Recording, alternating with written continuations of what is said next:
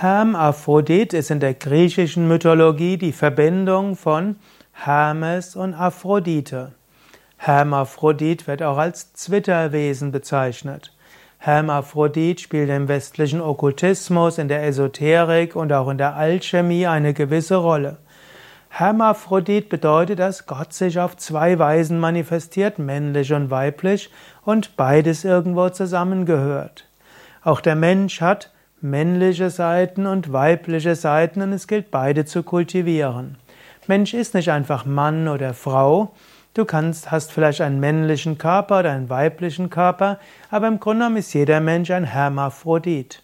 Die moderne Medizin bestätigt ja auch, dass sowohl Männer wie auch Frauen weibliche und männliche Hormone haben und dass letztlich der Unterschied zwischen Männern und Frauen gar nicht so groß ist in der Psyche und äh, auch in sonstigen Körperfunktionen, außer die geschlechtliche Fortpflanzung. Und so viele Männer haben auch äh, ja, haben weibliche, eigentlich alle Männer haben weibliche Attribute, Weib, Frauen haben männliche Attribute.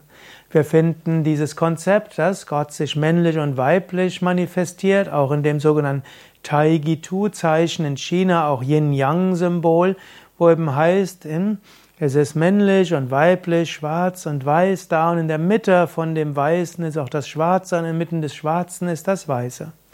In Indien kennen wir auch das Konzept von Shiva und Parvati, auch genannt als Ardhanarishvara.